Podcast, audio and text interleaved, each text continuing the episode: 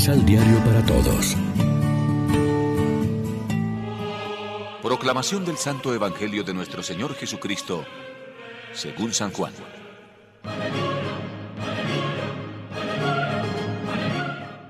Junto a la cruz de Jesús estaba su madre, la hermana de su madre, María, esposa de Cleofás, y María de Magdala.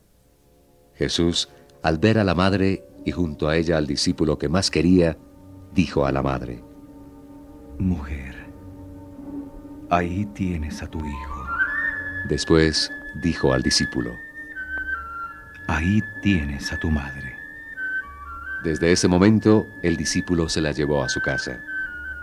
Después de eso, sabiendo Jesús que ya todo se había cumplido, dijo, Tengo sed. Y con esto también se cumplió una profecía. Había allí un jarro lleno de vino agridulce. Pusieron en una caña una esponja llena de esa bebida y se la acercaron a sus labios.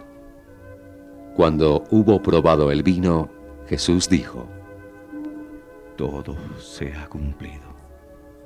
Inclinó la cabeza y entregó el Espíritu. Era el día de preparación de la Pascua. Los judíos no querían que los cuerpos quedaran en cruz el día siguiente, pues este sábado era un día muy solemne. Por eso pidieron a Pilato que hiciera quebrar las piernas a los que estaban crucificados, para después retirarlos. Vinieron pues los soldados y les quebraron las piernas al primero y al otro de los que habían sido crucificados con Jesús. Al llegar a Jesús, vieron que ya estaba muerto, así que no le quebraron las piernas, sino que uno de los soldados le abrió el costado de una lanzada, y al instante salió sangre y agua. Lección Divina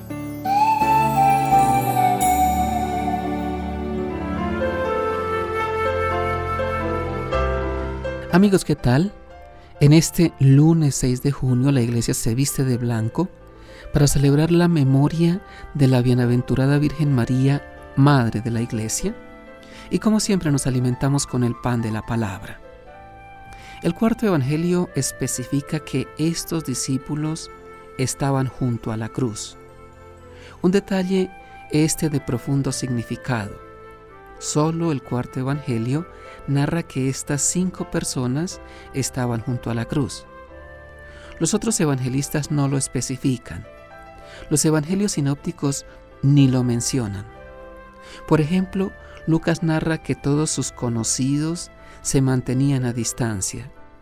Mateo por su parte comenta que muchas mujeres miraban desde lejos, aquellas que habían seguido a Jesús desde Galilea para servirle.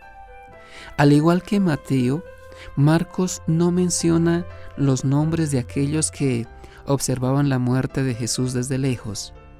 Así que solo el cuarto evangelio dice que la madre de Jesús, otras mujeres y el discípulo amado estaban junto a la cruz. Se quedaron allí como sirvientes ante su rey. Las palabras de la Virgen son palabras de madre, y lo son todas después de aquellas al principio de disponibilidad a la voluntad de Dios y de alabanza a Dios en el Magnificat, todas las palabras de la Virgen son palabras de madre. María es madre desde el principio, desde el momento en que aparecen los evangelios, desde el momento de la anunciación hasta el final, ella es madre.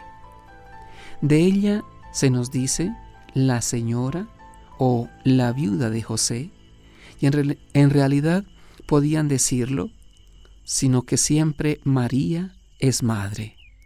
Los padres de la iglesia han entendido bien esto y han entendido también que la maternidad de María no termina en ella, sino que va más allá.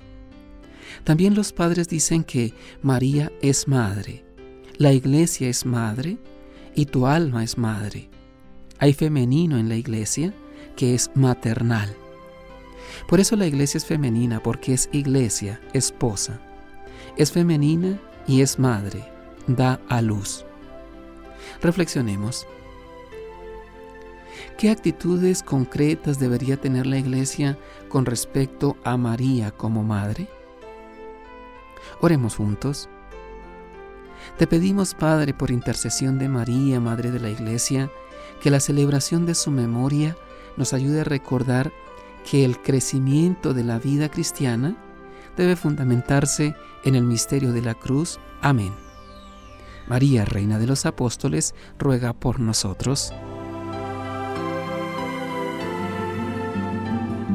Complementa los ocho pasos de la Alexio Divina adquiriendo el emisal Pan de la Palabra en Librería San Pablo o distribuidores. Más información www.sanpablo.co